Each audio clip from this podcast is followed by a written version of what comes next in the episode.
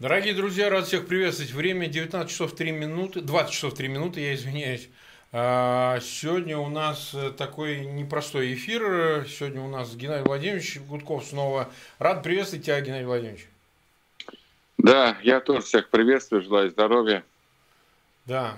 Ну, ну вот, э, назвали-то мы его предвыборные репрессии, но будем говорить, конечно, о деле Димы и все, что там происходит, и, собственно говоря, что в такой ситуации делать в самом общем виде, но есть некоторые очень существенные детали. То есть я тем, кто присоединился к чату, нас сейчас около трех тысяч, быстро прибавляет цифру. У меня просьба большая, эфир действительно очень важный. Вы уж, ребята, э, ссылки на этот эфир раскидайте в своих аккаунтах в социальных сетях и группах. А, ну что же, вот э, под совершенно надуманным предлогом, вообще там нет вообще юридических оснований, что и обычное дело, это как всегда, это не то, что там что-то такое, как же они так смогли, да, оно практически всегда именно так, значит, вообще без всяких оснований взяли, закрыли Дмитрия Гудкова, сейчас ожидается, видимо, суд по мере пресечения, э, по делу, который, конечно же, политическое, вне всяких сомнений, и э, связано, а вот с чем оно связано, мы как раз с Геннадием Владимировичем поговорим в самом общем виде, Геннадий Владимирович, как ты думаешь, почему они вот, во-первых, вопрос, взяли за э, Дмитрия Гудкова, хотя понятно, что здесь есть объяснение, которое все знают, но может быть есть еще какое-то дополнительное.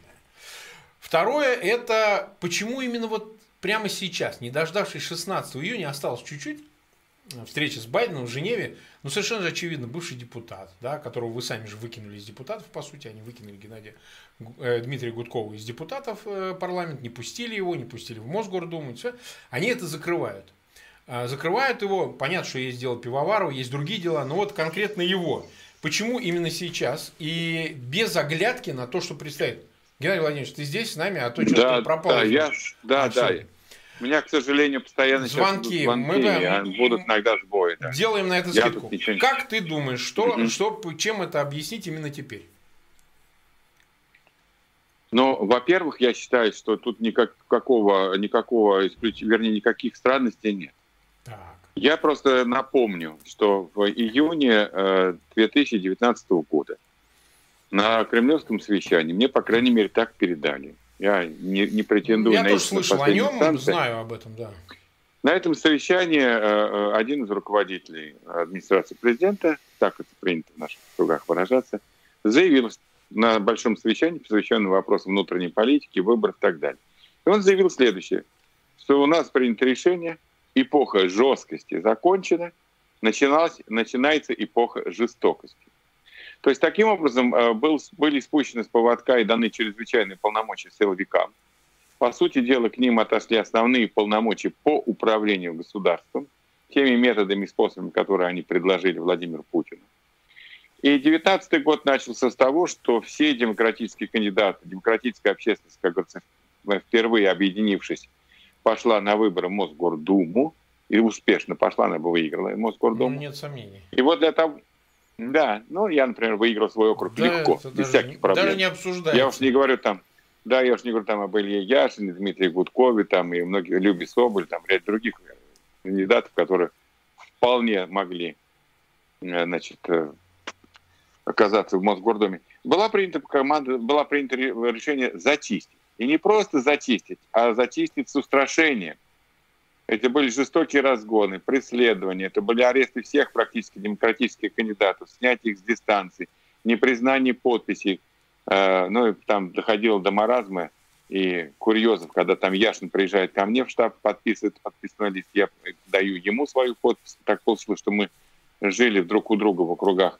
И э, эти комиссии, эксперты так называемые, хваленые – они признают и его, и мои подписи подделанными, фальсифицированными. Хоть на фамилии посмотрели. Вот. Ну, это я просто объясняю, нас, как, как, как они это все делают. И э, после этого начинается жестокое преследование. Все кандидаты в депутаты сидят свои 30-50 суток. Яшин, по-моему, там был рекордсмен 50 отсидел, Дмитрий 40, Галямина что-то очень много. Даже пришедшего в мэрию на переговоры Светова из вот этой партии, либе, либе, ну, ну не, не помню, да, либертарианский. либертарианский, да, либертарианский. Его прямо на выходе из э, мэрии взяли и посадили на 30 суток. Ну, то есть это был под полный же скач показать, что мы ни перед чем не остановимся. После этого был митинг 65 тысяч человек на Сахарова, последний разрешенный массовый митинг, согласованный. который показал, что, в общем, протест никуда не делся. И после этого они поняли, что никуда ничего не давать не будут, никаких митингов, никаких шествий, закручиваем гайки, избиваем, разгоняем и так далее. А потом, я думаю, что нашу власть напугали события в Беларуси. Но всем очевидно, что народ проголосовал против Лукашенко. Причем процентов на 80, если не на 82, на 83. Но там были полностью переписаны итоги выборов, власть узурпирована. Все это привело к массовому выходу людей на улицы. Миллион там, а то и больше вышел из 10 миллионов, 9 миллионов населения Беларуси. И Лукашенко ничего не нашел, как применить силу, оружие, разгоны, издевательства, пытки, избиения. Ну, то есть вообще фашистскими методами начал разгонять народ по щелям, а, загонять его в обратную сторону. И напуганная размахом вот этого массового движения, наша власть решила дальше идти по жесткачу. Она травит Навального, она решает, что все, хватит играть с оппозицией. Пришло, пришел час X, она пытается, значит, э, присылает бригаду киллера травить Навального, дальше по возрастающей. А дальше идет его арест, идет тюремное заключение, начинается разгром штабов Навального, начинается принятие супер репрессивных, абсолютно э, нарушающих все международные и внутренние нормы права принятия законов, которые действуют задним числом. И начинается тотальная зачистка политического поля. Сначала зачищается, но после э, значит, ареста Навального, вот этого печального э, посадки самолета в другом аэропорте, начинается разгром его штабов, принятие закона об экстремистской деятельности, принятие закона о нежелательных там, э, иностранных агентах нежелательных организаций, разгром открытой России, э, арест, позорнейший арест Андрея Пивоварова на взлетной полосе. Ну и кто там остался? Нет, никого. Дмитрий Гудков. Да. Ну почему? Дмитрий Гудков еще Нет, остался. имеется в виду, а? если учитывать его. Это его же тоже уже забрали. Ну так, да. Ну. То есть Дмитрий Гудков оказался таким образом на острие событий случайно, ну, как бы, может быть, там и сильно там не, не предлагает для этого усилий, но вот оказалось, что единственный харизматичный политик там, с опытом, имеющий определенное доверие, не скомпрометирующийся ничем, оказался Дмитрий Гудков. Что нужно делать?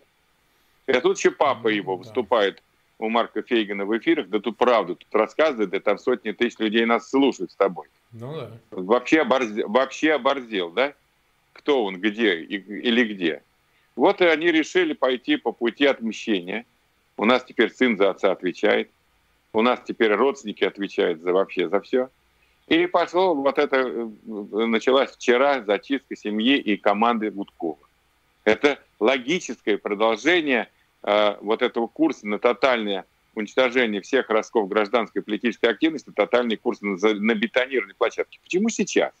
И при, знали ли мы об этом?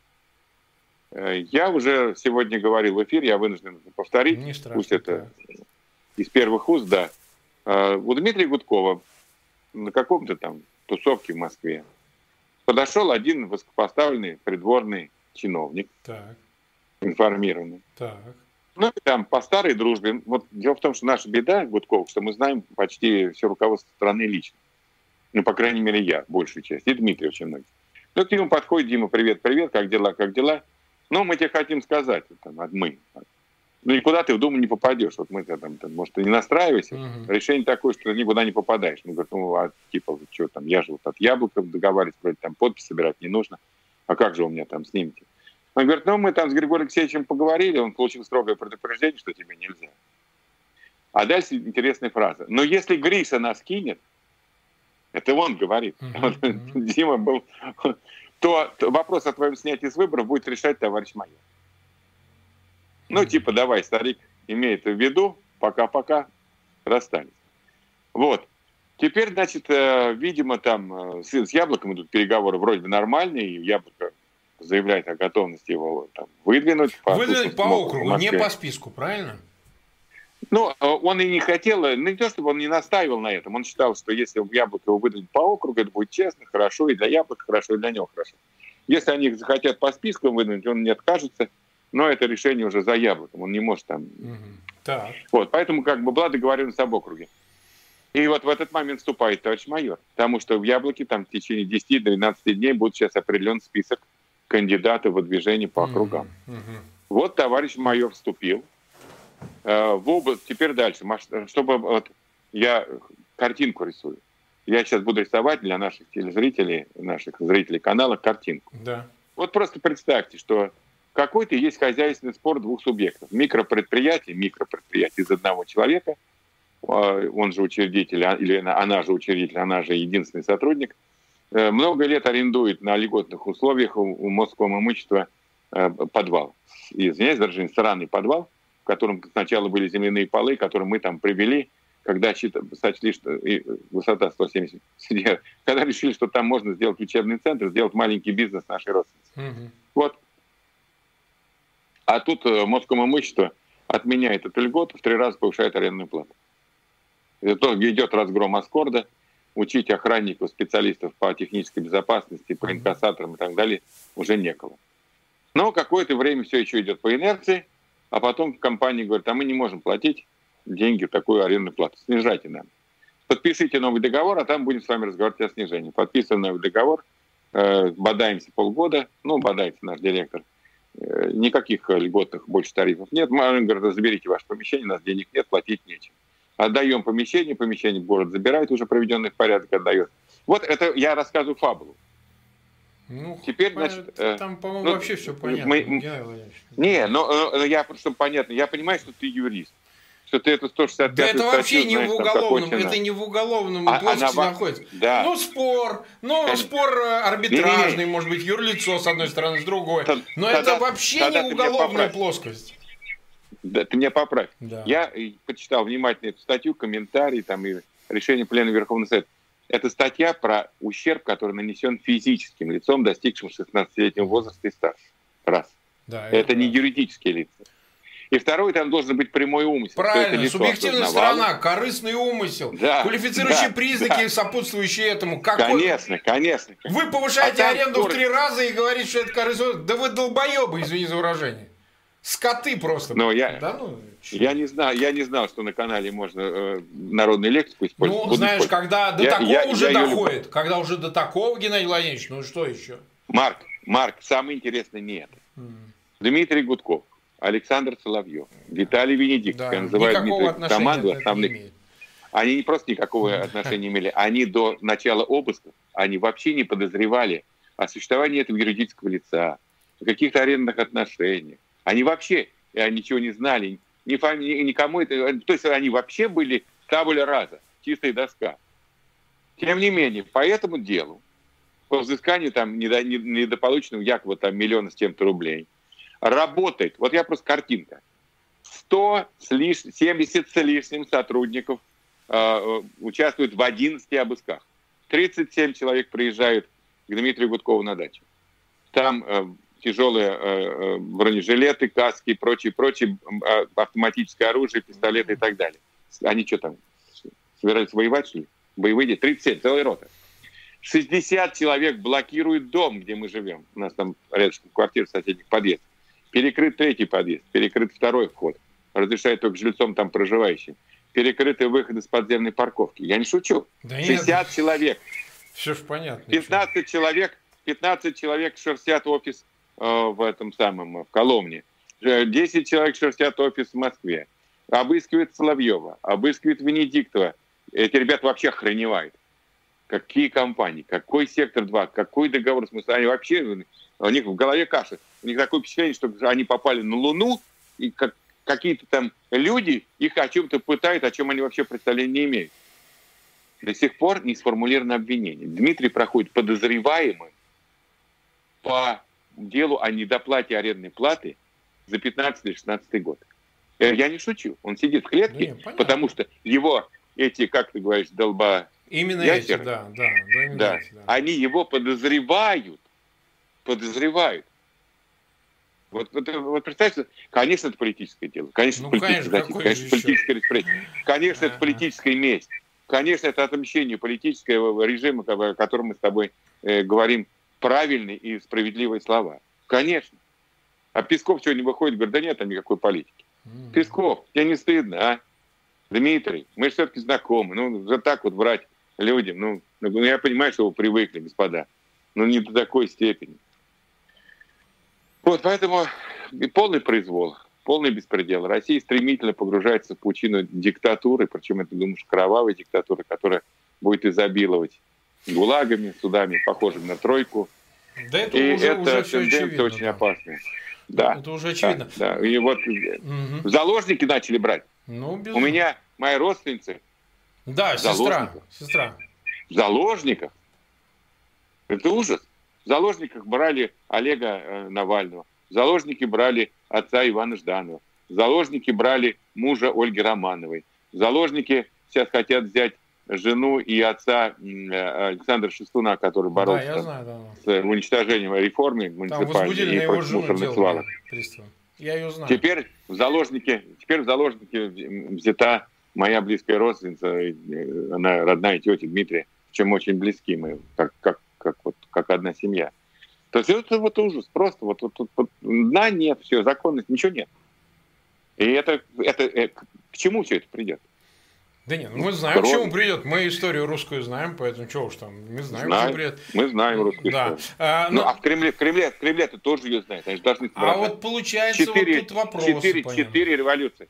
Марк, четыре революции устроил русский народ в 20 веке, три из которых изменили мир. А они будут визжать, ты пойми, они же будут визжать потом, это не я, это не мы, это мне приказали, этот будет орать, что это я не то, я не тут, не надо, ой, больно, уберите ногу с яичка, это мы все проходили. Все это вот и в 17 и в других местах, все это проходили, все это по новому кругу пройдет, это уже однозначно. Нас сейчас смотрит 9400 человек, я всем присоединяюсь, очень прошу, пожалуйста, ссылки на этот эфир в своих аккаунтах в социальных сетях и группах разместите, чтобы ну, максимально большое число людей либо присоединилось к эфиру, либо посмотрел его в записи. Вот вопрос какой? Как ты думаешь, Геннадий Владимирович, может быть параллельно с решением вот этой задачи предвыборной ты на выборы не пойдешь. Для меня это было очевидно, что они никого не пустят. Я об этом много раз говорил, даже в диалоге всегда я скептик по отношению к участию, но я этого не скрываю, открыто говорю, я считаю, что они никого не пустят, всех забетонируют. Ну, ладно, бог с ним, сейчас не об этом речь. Я, я согласен, Марк, но этот путь пройти кому-то надо. Надо, я да? это ты, тоже. Ты понимаешь? Я не отговариваю, я просто говорю, что мы настолько знаем этих скотов, чтобы поверить, что они допустят хоть что-нибудь, вот у меня веры нет. Да? Поэтому э, другой вопрос. Нет ли здесь подоплеки, что они хотят вытянуть тебя, Геннадий Владимирович? Что это способ шантажа, а пусть он приедет, а тогда мы тебе там поменяем мерку пресечения туда-сюда. Они же так делают. Ну, это разводная и тоже история. Может быть такой этот аспект или нет? Лучше мы об этом открыто э, поговорим. Да нет, нет, Лучше нет. открыто прям будем Но говорить, я... как есть. Да. Я думаю, что э, это бесперспективная затея, просто я знаю Диму. mm Он, он меня заставил уехать из страны. Он, он да, меня понятно. заставил уехать из страны. Он меня просто, вот, я не выражаюсь, чуть ли как пинками гонял. Он при, пришел и сказал, мы с ним сидим вечером. В прошлом, 19, позапрошлом 19 году сидим вечером. Мы уже знаем про все эти обыски, мы уже знаем про все, про возможность ареста, про деваться некуда. Он говорит, ты уезжай потому что хоть кто-то что-то сможет сделать. Два Гудкова в тюрьме с неопределенными сроками – это плохо. И, и, и ты уезжаешь уже завтра. Ты говоришь, знаешь, ты уезжаешь завтра. Я говорю, как завтра? А это сидим 9 часов вечера или там 10. Вот, вот билет я тебе купил. В 7 утра ты выезжаешь на машине в Домодедово. Чтоб тебя здесь не было, и, значит, ты мне только связываешь руки и пойми, что это, Все когда мы порознь, это хоть кто-то чего-то может сделать. Правильно. Один Только если сидит, если здесь. оба сидят, некому их спасать. А если один сидит, а второй да. на свободе, он да. может, у него есть да. шанс помочь. Это я как да. адвокат, да. который всегда говорил, одному да. уезжай, одному да. оставайся. Я всегда говорил, кто-то один всегда он должен меня быть на свободе. уехать. Он меня заставил уехать. Я выехал, я, я проспал в этот день. я проспал, я проснулся в 7 часов 20 минут, на 20 минут проспал. Но я вот как был в джинсах, в рубашке, примерно такой, паспорт в кармане, и там карточка, э, улетел в аэропорт. Через 40 минут наряд полиции должен был меня доставить для допроса следственника. Приехали, долбили дверь, хотели меня отвезти. Но я уже в 9 часов, в 9.15 вылетал самолет, и я 9, не помню, ну, наверное, да, что-то порядка 9.15 или 9.30, я не успел. Вот он меня заставил уехать. Заставил, потому что э, если что-то случится с ним, я буду заботиться о семье. Если что-то случится со мной, он будет заботиться о ну, семье. Ну, конечно, конечно. Ну, вот я говорю о каких простых бытовых вещах. И я не, не думаю, что он под пытками не скажет, что папа, приезжай, они нам что-то пообещали. Я его знаю. В этом смысле нет, этого не будет. И если бы они со мной напрямую договаривались, еще какой-то шанс был со мной напрямую, если прям, но им это не нужно. Они вообще, на самом деле, желали бы, чтобы все мы уехали за рубеж. И, здесь молчали. Я думаю, ты думаешь, они тебя э, терпят? Э, они меня не могут достать. Я уже трудом. много раз говорю, я не, не в Москве, нигде, меня нельзя Мар- найти. Марк, я... Марк, да. Марк, прошу тебя, не, не бравируй. Поверь, поверь мне, я знаю, не, что я делаю. Мы с Борей не, мы с Борей Немцовым столько о его безопасности говорили раз, столько я ему замечаний делал, столько раз я ему говорил, Боря, что нельзя делать. Боря вот, оказался, хоть я и наполовину еврей, как и он, но я оказался хитрее. Поэтому вот им, как это говорит, вам дырку от бублика, а не Шарапова. Нет, это у них уже не получится. Вот теперь какой вопрос? Практически. Ну, Надо поговорить практически. Да, вот давай. смотри, беспредел беспределом, но они очень заинтересованы, с разных сторон идет информация, очень заинтересованы во встрече с Байденом. Это правда, они собираются ряд вопросов обсуждать, и Байден собирается поднимать эти вопросы и говорит, ну, Володенька, ну, ну что ж ты себя так ведешь-то, ну как же, ну, это просто да. обрекается в форму да. будем говорить о правах человека. Вот какой вопрос. Может быть, в этой ситуации имеет смысл как раз-таки, учитывая, что Дмитрий был депутатом Государственной Думы, в конце концов, законодателем, и вешать на него такую парашу, это, мягко говоря, ну, не айс во всех отношениях, да? А я не говорю, что другие, э, так сказать, менее заслуживают того, чтобы быть выпущенными, но ситуация какова? Я думаю, все-таки может быть какое-то обращение к ним обоим о том, что, ну, послушайте, вы вот там собираетесь в Женеве, в Интерконтинентале 16 числа, но вот есть такая ситуация с э, совершеннейшим беспределом, да, значит, вот такая, касающаяся Дмитрия Гудкова, депутата в прошлом, которого, в общем, выкинули депутат, он, конечно, депутатом до старости был бы, это очевидно. Не-не-не, его, его, его не выкинули, его не дали избраться. Да я это прекрасно он, а, а это не одно и то же? а это не одно и то же? Я знаю, что тебя. Меня, я, я знаю, да. я знаю. А ему дали доработать до конца срока, а потом не дали просто избираться. Ну, Вариация, это просто нюансировка. Ну да, ну, ну да, да, да, да, ну, да. Ну сделали так, сделали сокращая, так. Сокращая выкинуть. Абсолютно. Да, сокращая, да. выкинуть. сокращая выкинуть. Для нас это все выкинуть, потому что э, там только свои, у них там только свои. Вот и сейчас они набирают, ты посмотри, каких да, проституток, да. значит, в праймерис какая-то, вот это вот все. Ты понимаешь, кого они набирают?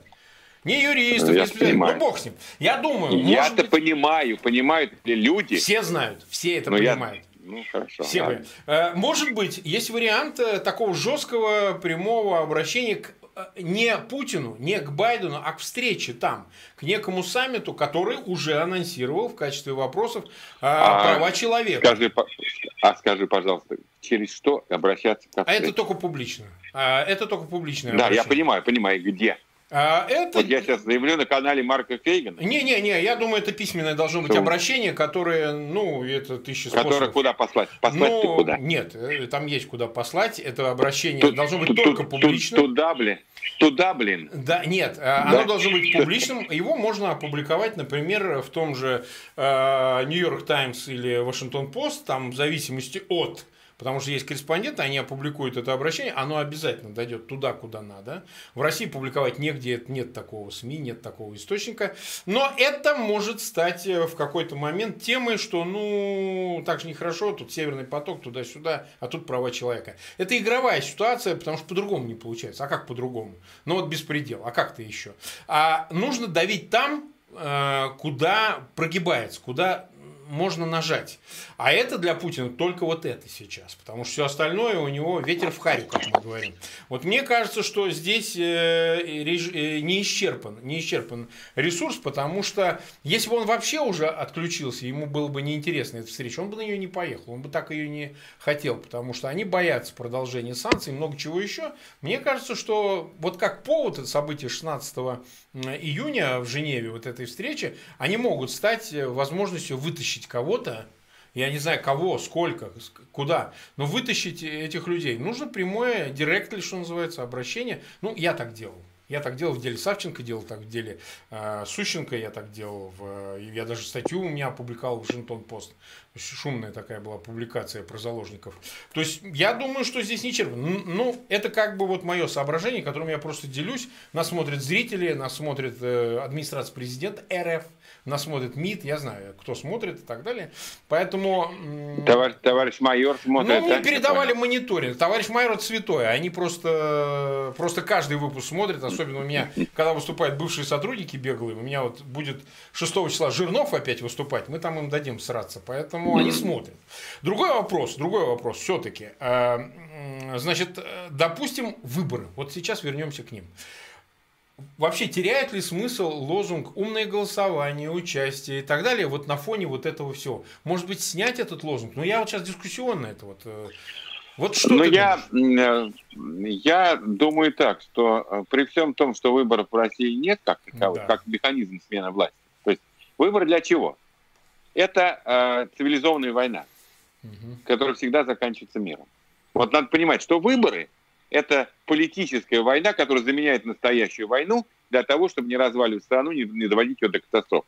Этот механизм придуман во всем мире, чтобы люди не воевали друг с другом, не было войны. Потому что это та же война, только она разворачивается на политических полях, политических баталиях. Да? Э, соком друг друга обливать, там, э, разоблачать там всякие вещи, компромат искать, э, говорить, ну, я говорю в том числе эти методы политической борьбы. Но горячей войны нет. Никто не стреляет, не бегает, баррикад не строит. Вот для цивилизованной смены власти в России условий нет. Выборы уничтожены. Стоит ли их использовать для чего-то? Конечно. Для критики, для разоблачения, для достижения локальных успехов, для формирования сторонников и так далее. Для этого надо. Если есть пару нормальных кандидатов, пять нормальных кандидатов, предположим, на выборы в Госдуму, которых стоит избрать, и они там что-то сделают, хотя бы озвучат какие-то мысли. Они не будут сидеть там, извиняюсь, прихожу на народный язык, жевать сопли угу. и прогибаться под власть, а будут свои принципы отставить и взгляды. Это уже хорошо. Вот в этом смысле можно назвать это умным голосованием, можно это называть отчаянным голосованием, потому что если мы сосредоточим усилия на 5-7 кандидатах, это от, отчаянное голосование. Голосование просто отчаянно. А, а, от отчаяния. Потому что 250, 450 депутатов, а голосовать может только за 5 или 7, там, 10 человек. Но тем не менее, вот в этом плане его можно использовать. Но говорить о том, что мы везде запустим механизм умного голосования, и вместо и будем выбирать между плохо и очень плохо, это, наверное, тоже не совсем правильно. При всем уважении к этому механизму. Оно, конечно, он, конечно, в определенной ситуации дает результат. Но сейчас нет условий, при которых он может работать эффективнее, чем вчера он будет, конечно, сокращаться в своих возможностях, это умное голосование. Но почему его не использовать там, где это будет возможно? Ну, предположим, там выдвинется Володя Рыжков, ну, условно говоря, там, ну, Илья Яшин там. Я-то думаю, что их, там, я думаю, что их и в конечном там. итоге не зарегистрируют, повторится ситуация 19 я, года. Я ведь, сейчас, я ведь сейчас говорю о том, что если, если. Да, если будет нормальные кандидаты, какой-нибудь вот этот депутат, мне нравится этот Самар, это Бондаренко, да, ну, предположим. Ну да, из Саратова, он из Саратова, он не из Самары, да. Из Саратова, Саратова, коммунист, да, Саратов. Да, коммунист. Ну что, класс, классный парень, не боится. Он по округу Почему идет с Володиным. Какие шансы? Геннадий он уже будет теплохладный уже к моменту, значит, регистрации. Никто его никуда не пустит. Ну, ну, я сказал, что если будут такие кандидаты, за них можно голосовать. А если не будут, значит, не будет умного голосования никакого. Потому что все умное голосование превратится в бессмысленное голосование. Из отчаянного оно станет бессмысленным. Вот, поэтому, ну что, надо просто посмотреть, что будет. И использовать механизм хотя бы для агитации, для критики, для разоблачения. Вот я другого, я друг, понимая и говоря людям честно, ребята, власть в России выборами не меняется. Ну а как она меняется, вы знаете. Смотрите на все историю 20, да. 20 столетия. Да, и там все, все там рассказано, как можно менять в России власть. Вот э, такая еще версия, которую Валера Соловей высказал, э, она, кстати, тоже имеет право на жизнь, что они как-то одномоментно начали э, щемить именно людей, э, связанных с Ходорковским в организации «Открытой России». Да, но это больше относится да. к Андрею Пивоварову, который был директором, закрыл организацию, пытался вылететь, значит, его прямо на взлетной полосе из самолета вытащили. Сейчас ему дали э, в период предварительного следствия, ну, два месяца дают первые на период. Два месяца, да. да двухмесячный да. период. Его уже под стражу поместил суд на эти два месяца предварительного следствия. Значит, э, он говорил о том, что, возможно, все-таки они вот так реактивно действуют в отношении тех, кто, в общем, с Михаилом Ходорковским имел отношение, и относит к этому тоже и Дмитрия Гудкова. Насколько это, в принципе, тоже связано? Я понимаю, причин букет может быть, но в данном случае это могло быть решающим фактором или нет, вот в этой ситуации? Не думаю, потому что Дмитрий Гудков, конечно, э, он уважает Михаила Борисовича Ходорковского Э, и я его уважаю. Мы знакомы с Михаилом Борисовичем, мы встречались на всяких там конференциях, форумах, мы беседовали с ним. Действительно, мы уважаем за мужество, за твердость. Вот. Но у нее своя команда, у нее своя, как бы так сказать, тусовка, свои люди, которым мы, мы союзники. Мы с Ходорковскими союзники, безусловно, у нас очень много взглядов совпадает на будущее устройство России. Но, с другой стороны, есть команда Навального, с которой мы тоже союзники, ну, по да. большому счету. Нас ничего не разделяет. Нет никаких идейных разногласий. Вот, и, э, но у нас своя, как бы так сказать, тоже есть команда, тусовка, да. как, какие-то сторонники, да. Мы, безусловно, взаимодействуем, но мы со всеми взаимодействуем. Мы с Навальным взаимодействуем, мы с Яблоком взаимодействуем, и с командой «Открытой России» взаимодействуем. Э, это у меня. Ну, ничего, вот, поэтому ничего. не думаю, что это было решающим фактором, потому что Дима, э, при всем том, что он с уважением относится и к Алексею Навальному, и там, другим деятелям, и к Михаилу Борисовичу, но он сам по себе все-таки немножко, по крайней мере, мы видим, что у него своя игра, свой электорат, свои сторонники, своя команда. Это не означает, что мы должны там изолироваться. Нет, вовсе. Но просто как-то вот образовалась команда Дмитрия Гудкова. Не, ну, Она это... есть. Она есть, есть, есть, да, конечно.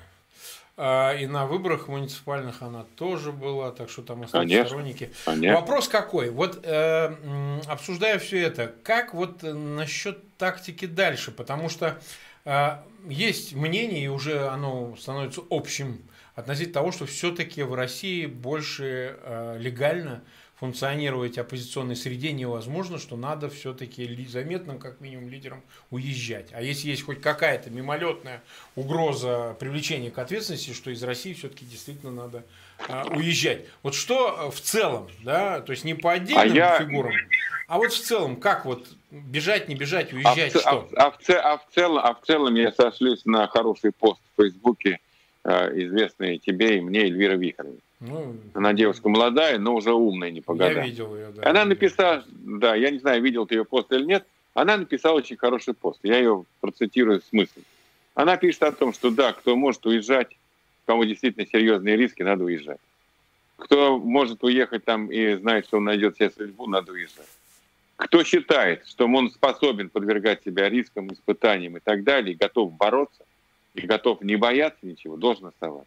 Вот каждый здесь должен выбирать для себя, что он может, насколько степень риска да, велика, насколько он способен от этого защититься. Вот ты же сидишь там в России, как ты сейчас сказал. Ну, я но в ты считаешь, что они... сижу в разных. Да, но что они до тебя не доберутся. Я в этом сильно сомневаюсь, но, значит, ты все равно принимаешь на себя какую-то э, долю серьезного риска, осознаешь последствия, там, возможные степени там сказать, действий э, да. режима против тебя и так далее. Ты для себя выбрал. Вот поэтому я считаю, что тут вот, наверное, пойдет по такому пути. Кто будет готов к каким-то формам э, сопротивления режиму, он будет сопротивляться. А то, что там будет нарастать сейчас ненависть к режиму, эмоции, ну, потому что ну, невозможно, вот когда вот так вот уничтожает людей, когда их унижает, когда их избивает, пытает, когда из них делают рабов, ну, невозможно равнодушно смотреть на это. Ну, вот на Кавказе они же ничего не могут сделать власти. Там есть подполье. Оно есть. Что они могут там сделать? Они его периодически пытаются ослабить. Периодически ослабить. Не уничтожить. Они уничтожить тоже не могут.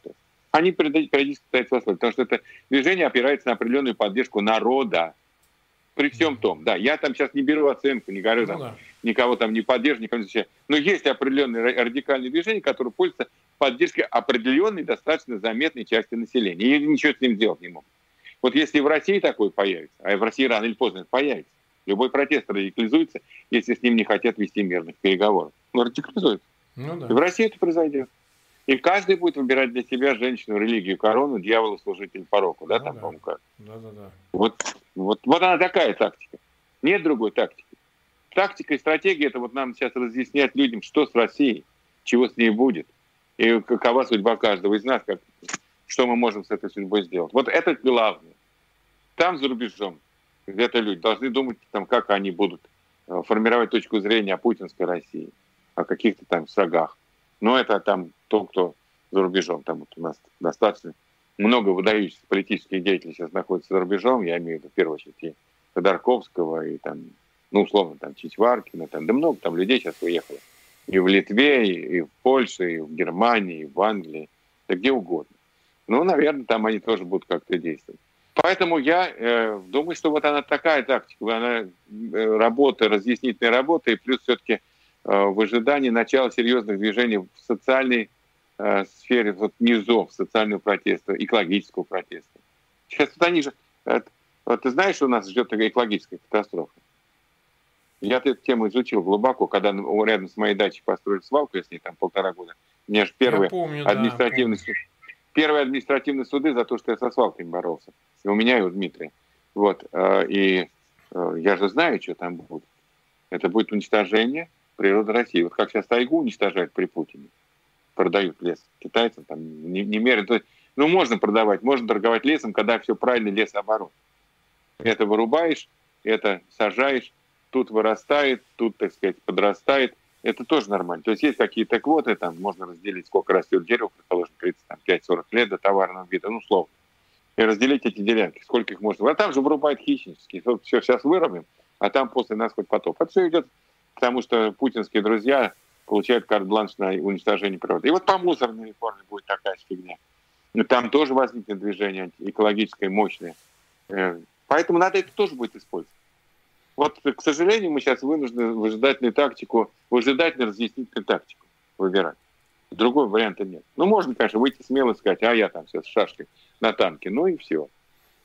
Вот Дмитрий даже более-менее себе мы так договорились, что он до выборов не ведет себя более так рисково, mm-hmm. но чтобы все-таки иметь возможность ну, это плевать на Ну да, это... Рисково, не рисково. А вот как раз в продолжении этого вопроса, все-таки Дмитрий, даже у меня выступая в эфире, мы когда с ним разговаривали, давно уже это было, там, может, год-полтора назад, но он mm-hmm. всегда говорил, что, ну, не потерян шанс на то, что внутри Кремля, конечно, есть какая-то часть, которая, может да. быть, и не очень довольна, и не очень вот этого да. всего того, что происходит, хочет, потому что, не потому что они так уж сильно любят оппозицию, а потому что они понимают, у всего есть последствия. В том числе и достаточно да. прямые, не где-то отдаленные, да. там, за пределами да. там какого-то обозримого горизонта, да. а последствия на Западе, туда-сюда, какие-то проблемы, все это ухудшение, но им не надо, они про деньги, условно говоря, они не конечно, про, конечно. вот, знаешь, кого-то там посадить, убить, репрессии, новичок, это вот не про них. Они вот, вот спокойно, да. не мешают знаете, да. мы тут на гешефте, значит, сидим и так далее. Насколько можно судить для вот этой среды, она точно есть, наверняка она там аппаратно-олигархическая, наверное, вот, и насколько об этом можно судить, что они вообще от этого всего несколько таком состоянии онемения находятся, потому что, ну, действительно, так сказать... Они находятся, э, эти люди, Марк, они находятся в состоянии не онемения, а охренения. Ну, я просто ситуацию. выбираю все-таки, чтобы не слишком сыпать ну, в эфире. Да, ну, да. Ну, да. да, мы знаем. Ну, да, вот они в, состо... в состоянии глубокого охренения пребывают от ситуации. Но эти люди, которые понимают, какие могут быть последствия, уже частично их хлебают. Они не хотят э, жить все время в России, не иметь возможности выезда, не иметь возможности там, и так далее. Они не влияют сейчас на эту ситуацию. Карт-бланш отдан силовикам. Вот э, и наступила эпоха жестокости, как я рассказывал. И я могу сказать, что Дмитрий, наверное, тогда был очень прав. Я сейчас открою еще одну тайну да. внутреннюю, да. внутреннюю.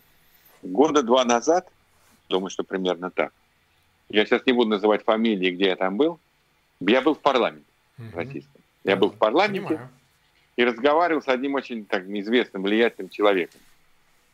И я говорил, что вот страна стоит на пороге, когда будет пройдена точка невозврата. Вот все. Вот вы уже там устроили в марте, там, он вам не царь, там была акция. Вот за этим все, кровь. И уже там полное, так сказать, неприятие э, каких-либо реформ. А ты вот, я говорю, вот ты вхож там, Крем вхож. А если я напишу письмо Путину? Если вот письмо, чтобы он сам возглавил реформу. Тогда и санкций не будет. И договоримся о безопасности и договоримся о каких-то там ходах. А он станет гарантом этих реформ до 2024 года. Заявит, что уходит. Отпусть политзаключенных и так далее. Выборы нормальные проведем. Ну, то есть дадим стране мирный шанс избежать вот этой катастрофы. Я просто как бы так сказал. Ты знаешь мне, что говорит человек? Да. Ген, я тебя очень прошу. Я считаю, что это очень правильно. У нас многие так думают, что это может быть выходом. А ты можешь мне такое письмо подготовить, написать? Я говорю, ну, я так серьезно не думал, ну хорошо, от, от чего? Ну, я думаю, могу только от своего имени. Ты пиши от своего, прям на Путина. А я постараюсь с ним переговорить и передать ему. Я говорю, ну ладно, хорошо. Я написал письмо, прихожу к нему, к этому человеку в парламент, не буду говорить куда точно. Я говорю, ну, почитаем. Он говорит, ну, тут немножко жестковато, тут немножко рисковато. Тут вот, ну, в принципе, нормально. Ну, давай мы вот тут напишем не господин президент, а уважаемый господин президент. Или напиши просто Владимир Владимирович. Ну, я говорю, ну ладно, это не принципиально, ради России что тут не сделаешь. Вот, там поправили где-то резко, где-то там жестко, э, доработает письмо, и он его взял. Но он его никому не показал. Ну, потому что, что стала резко меняться политическая ситуация. Сам бы угодил бы, так сказать, под это письмо было. Нет, нет, нет, нет, нет. То есть еще как бы, когда мы с ним готовили вот это письмо, может, это март был, там, 19 года, еще какие-то были надежды, что точка невозврата окончательно не был пройден точка. И он, наверное, думал, что он все-таки поговорит с э, Володей, как он говорил. И, может быть, это письмо и возымеет действие. Вот. И потому что я так понимаю, что тогда часть элиты, она понимала, к чему это все может прийти. И чем это все может закончиться. Но после этого началась эпоха жестокости, после этого власть была отдана э, силовикам. Э, силовики э, предложили Путину только один вариант – бей сильнее, так сказать, тащи жестче. Вот, сажай дальше и глубже, и надольше. И вот этот вариант сейчас у них работает. Конечно, все те башни Кремля, которые сейчас оказались отодвинуты от политических решений, они с удовольствием подставляют силовиков. Они очень хотят, чтобы силовики развалились, провалились, чтобы они породили какие-то явления, которые их полностью скомпрометируют и значит, э, позволят им развернуть оглобли немножко в другую сторону. Но эти люди пока не в фаворе, они не определяют это, насколько мне известно. Опять-таки, это мои предположения. Ну, не важно, какая да? разница. Они, мы сопоставляем вот. с другими такими же предположениями, делаем выводы. Да, да, да. И вот сейчас я думаю, что точка невозврата, она пройдена. Уже нет, уже там отравлен Навальный, был э, покушение, там пытались его убить. Уже там много чего произошло за это время уже точка невозврата пройдена. А вот тогда еще, когда ты говоришь, Дмитрий был там на эфире, да. я думаю, что еще момент был.